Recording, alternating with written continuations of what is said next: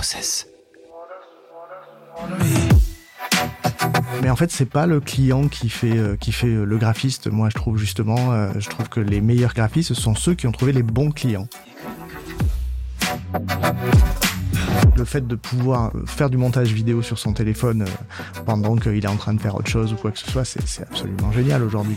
Bonjour à toutes et à tous, bienvenue dans Process, le podcast des créatifs et des créateurs en partenariat avec Adobe. Je suis Laurent Garouste, fondateur du média J'ai un pote dans la com et je vous emmène à la rencontre d'entrepreneurs, d'artistes et de communicants qui font partie intégrante de la Creator Economy. Le but de ce podcast est de vous apporter les bonnes pratiques et l'inspiration nécessaire pour vous lancer avec évidemment le bon process dans cet épisode, j'ai le plaisir de recevoir Fabien Barral, connu également sous le pseudonyme de Mr. Cup.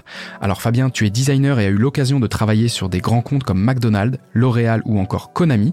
Tu es également insider Adobe, donc tu connais très bien l'entreprise et l'ensemble de ses applications, mais également la Creator Economy. Bonjour Fabien. Bonjour.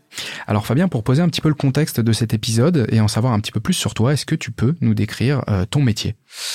Mon métier, moi, je le décris comme créatif. Simplement, au début, j'avais ma carte de visite avec designer graphique, euh, et je trouve qu'il n'y a aucun mot qui le décrit mieux que créatif. Ok, et donc euh, comme je le disais en, introduction, euh, tu es insider, mais tu es également faiseur. Enfin, pour moi, artiste, tu, aimes la matière. le designer est aussi en contact avec, la matière. Est-ce que tu peux nous dire un petit peu plus sur les types de projets sur lesquels tu travailles? Euh, moi, j'ai commencé comme un graphiste euh, classique. Je travaillais dans une agence en tant que directeur artistique pendant des années. C'est là où j'ai travaillé sur des, des, grands comptes comme euh, comme McDonald's ou Konami. Mais en fait, c'est pas le client qui fait qui fait le graphiste. Moi, je trouve justement, je trouve que les meilleurs graphistes sont ceux qui ont trouvé les bons clients, les clients qui vont leur faire développer leur style ou, ou, ou faire des créations qui vont servir les deux côtés, c'est-à-dire le client et le graphiste. Donc j'ai travaillé en agence pendant des années, après je me suis mis à mon compte en freelance, j'ai commencé à avoir des contacts avec des agences américaines qui m'ont fait travailler sur Konami par exemple.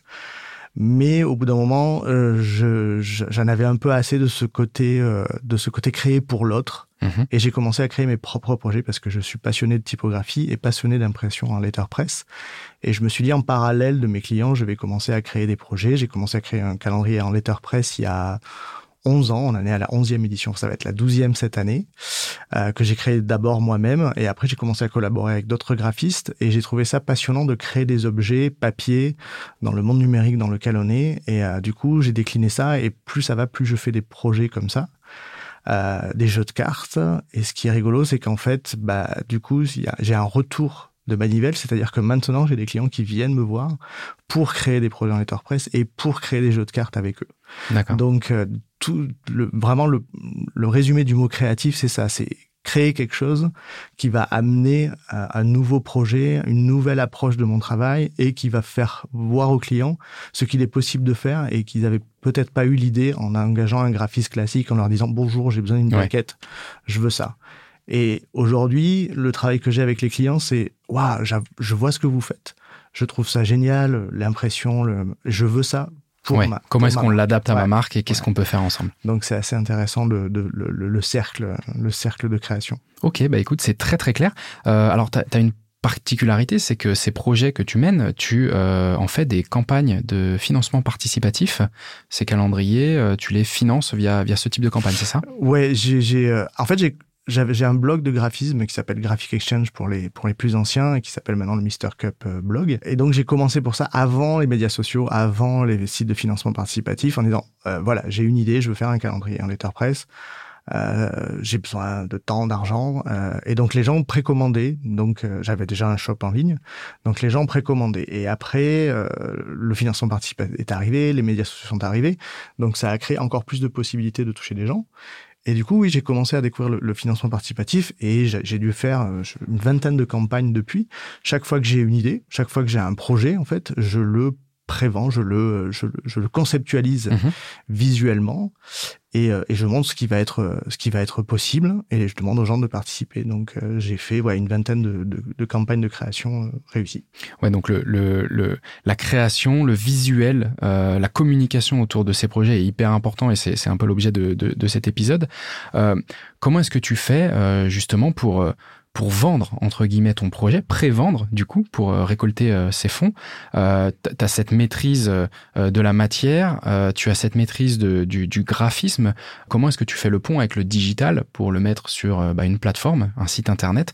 C'est quoi ton process? Comment est-ce que tu t'y prends?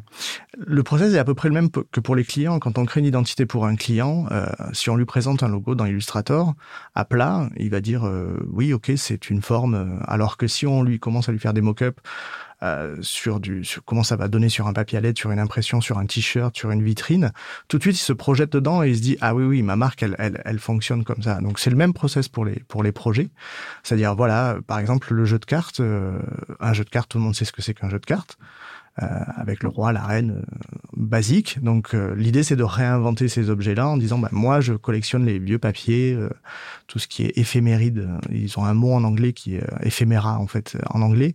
Ce sont tous ces papiers qui sont pas censés être gardés, donc ils sont censés être éphémères, tickets de bus, factures, etc. Et donc là-dessus il y a plein de typographies, plein de choses qui moi me, me passionnent depuis des années que je que je collectionne. Et j'ai dit bah voilà à partir de tout ça, moi je vais créer un jeu de cartes qui va mettre en avant toutes ces anciennes créations mon, style de graphisme est vraiment dans le dans la combinaison de vieilles typos, de vieilles textures. Je suis un très mauvais dessinateur, donc euh, je fais plus du collage que de, la création graphique.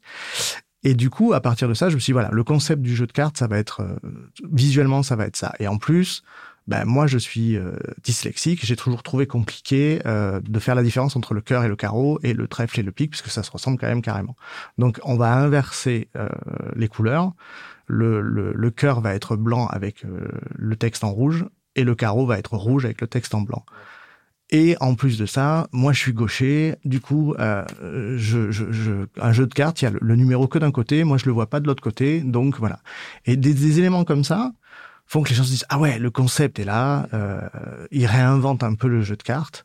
Et du coup, sur une campagne pour donner des chiffres, parce que c'est quand même, moi j'ai été impressionné la première fois que j'ai fait ma campagne de jeu de cartes.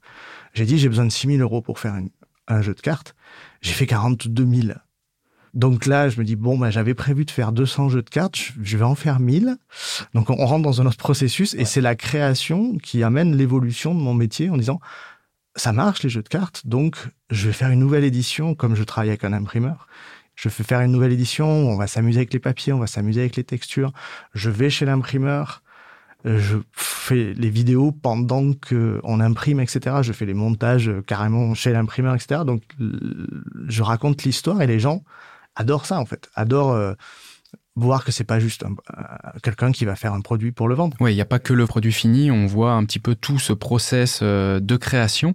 Et finalement, euh, bah, ce que tu me dis, ça, ça montre que autant sur le digital, ton début de réponse, c'était vraiment la contextualisation. Mmh, euh, et à la fin, c'est la même chose ah finalement. c'est euh, contextualiser euh, comment est-ce que ce jeu de cartes que vous avez potentiellement entre les mains bah, est arrivé là, comment est-ce qu'il a été créé?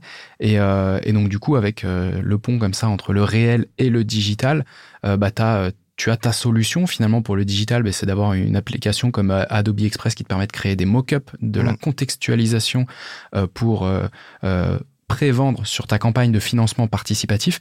Et dans le réel, bah, c'est avec euh, euh, des, leviers un peu d'influence, de création mm. de vidéos, de création de contenu que tu arrives derrière aussi dans le réel à contextualiser pour bah, expliquer tes intentions et, comment le produit finalement a été euh, crafté, designé, inventé. Ouais, c'est exactement ça. Et puis surtout aujourd'hui sur les médias sociaux, bah, sur Instagram, on le voit avec le succès des stories, c'est-à-dire que les stories permettent d'expliquer euh, vraiment cette photo-là, qu'est-ce que je vous montre là. Mhm. Parce qu'Instagram, au début, bah, on partageait des photos, il y avait un commentaire, on sait que très peu de gens lisent le commentaire en entier. Euh. donc là, ça permet justement de mettre de l'information et de bien expliquer le concept euh, et des choses comme ça, parce que les gens, on, est inondé d'informations. De, si on n'a que des images, ok, c'est un jeu de cartes. Alors que si on explique le processus avec du texte, des stories, dans les stories euh, et, tout ça, ça, permet de vraiment comprendre et de se dire ah oui, mais c'est pas juste. Oui. Euh, il y a un storytelling, il y a une histoire, il y a quelque chose derrière. voilà. Et effectivement, tu, fais bien de le mentionner, c'est que euh, quand on est designer graphique, bah il y en a certains, ils ont pas ce côté storytelling. Il, y a, il y a un graphisme, il y a une création elle est ce qu'elle est, elle est belle, euh, mais il n'y a pas l'histoire derrière. Et finalement, de rajouter un peu cette perspective, une dimension supplémentaire, euh, bah dans ton cas, permet de récolter euh, plus de 40 000 euros au, lieu de 6 000, alors que voilà, quelqu'un qui aurait peut-être mis juste une création graphique bah, la même finalement, visuellement, euh, aurait peut-être pas réussi à collecter. Donc euh, on voit l'importance euh, du graphisme, de la contextualisation comme on disait. Tu, as parlé de vidéo, il t'arrive du coup d'en de, d'en créer. tu es plutôt sur des applications lourdes, des applications légères pour créer ces formats un petit peu snack content, social media? C'est toujours, toujours pareil en fait, c'est le c'est une question de temps aussi. Donc, quand mhm. je lance une campagne de financement participatif, je vois des, la vidéo est, très importante justement pour expliquer le processus. Donc je vois des, des, campagnes où les vidéos sont hyper travaillées, etc. Donc c'est très bien. Mais euh, moi, dans mon process, comme je suis tout seul à faire tout ça, euh, souvent, euh, je me mets face caméra, euh, je me et ça record. Et, voilà, et ça record et je règle la peine et ça suffit en fait pour pour ça. Mais après, évidemment, il y a besoin de plein plein de petites vidéos, surtout quand je suis chez l'imprimeur et que du coup j'ai énormément de questions sur comment ça marche les platines, comment comment c'est gravé les mhm. plaques, voilà. Donc il y a il y a tout, il y a plein de questions comme ça où j'essaye de répondre en vidéo, en, en, stories et en, en, création de contenu comme ça, ouais. D'accord. Donc en termes d'application, on est justement sur l'avantage d'avoir une application ouais, il faut... toujours très légère. Du coup, j'ai peut-être un peu la réponse à, à ma prochaine question. Euh, S'il y avait une, une fonctionnalité d'Adobe Express que tu devais garder, si on te demandait d'en choisir une seule ou en tout cas une features euh, vraiment qu'est-ce qui te marque qu'est-ce qui fait que tu pourrais pas bah, t'en passer finalement? Bah c'est justement le côté euh, enfin quand je suis chez l'imprimeur euh, voilà, je passe deux jours chez l'imprimeur, je suis là, il est en train d'imprimer euh, sur le calendrier, par exemple, il y a 12 pages, 12 mhm. créations de différents designers. C'est, on est en train d'imprimer celle-là, donc je peux facilement euh, indiquer visuellement pour euh, pour avoir voilà une, identité graphique sur le projet, garder euh, indiquer directement qu'est-ce que c'est. Donc le fait de pouvoir faire du montage vidéo sur son téléphone euh, pendant qu'il est en train de faire autre chose ou quoi que ce soit, c'est absolument génial aujourd'hui qu'on n'a pas besoin d'avoir l'ordinateur, de le sortir, t'as pas besoin d'un setup. De, voilà, je fais quatre quatre vidéos au bon format, on fait le montage et, c'est fait quoi. Ça c'est génial. Il n'y a pas besoin de, voilà d'une qualité euh, d'une qualité euh, de montage qui qui qui, qui nécessite euh, qui nécessite trop de temps. Donc c'est c'est génial. Oui, puis finalement c'est c'est c'est plus proche de l'audience, on est dans le réel, tu es là avec l'imprimeur, t'es pas là pour faire un montage pendant qu'il te parle ou qu'il te montre quelque chose, le focus c'est le contenu, l'objet euh, la matière. Et finalement, bah, le, la vidéo n'est qu'un moyen de, de, de, présenter finalement, euh, comme on le disait tout à l'heure, mm. et, de, contextualiser. Merci Fabien. On arrive maintenant à la fin de cet épisode. Merci vraiment d'avoir répondu à toutes mes questions. J'espère que c'était euh, très intéressant. Eh ben, j'en doute pas. Je rappelle que ce podcast est en partenariat avec Adobe. J'espère que cet épisode vous a inspiré et donné l'envie de créer. Si c'est le cas, je vous invite à aller découvrir l'application Adobe Express qui vous permet de créer et donner vie à toutes vos idées. N'hésitez pas également à partager cet épisode, nous laisser un commentaire et le noter sur votre plateforme d'écoute favorite. Je vous dis à très bientôt pour un prochain épisode.